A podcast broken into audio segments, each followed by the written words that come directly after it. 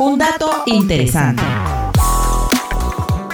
A lo largo de la historia, pensamos que quizás Eusebio de Nicomedia, quien representó a los arrianos en el concilio de Nicea del año 325, muchos pensaron que quizás este hombre salía de la pantalla.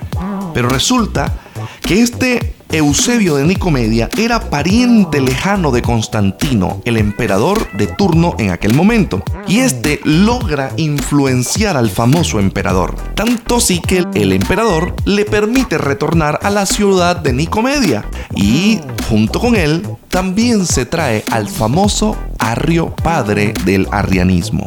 Con el paso del tiempo surge un gran hombre defensor de la fe cristiana como la conocemos hoy, Atanasio Atanasio estaba residenciado en Nicomedia, pero Eusebio logró que Constantino lo exiliara.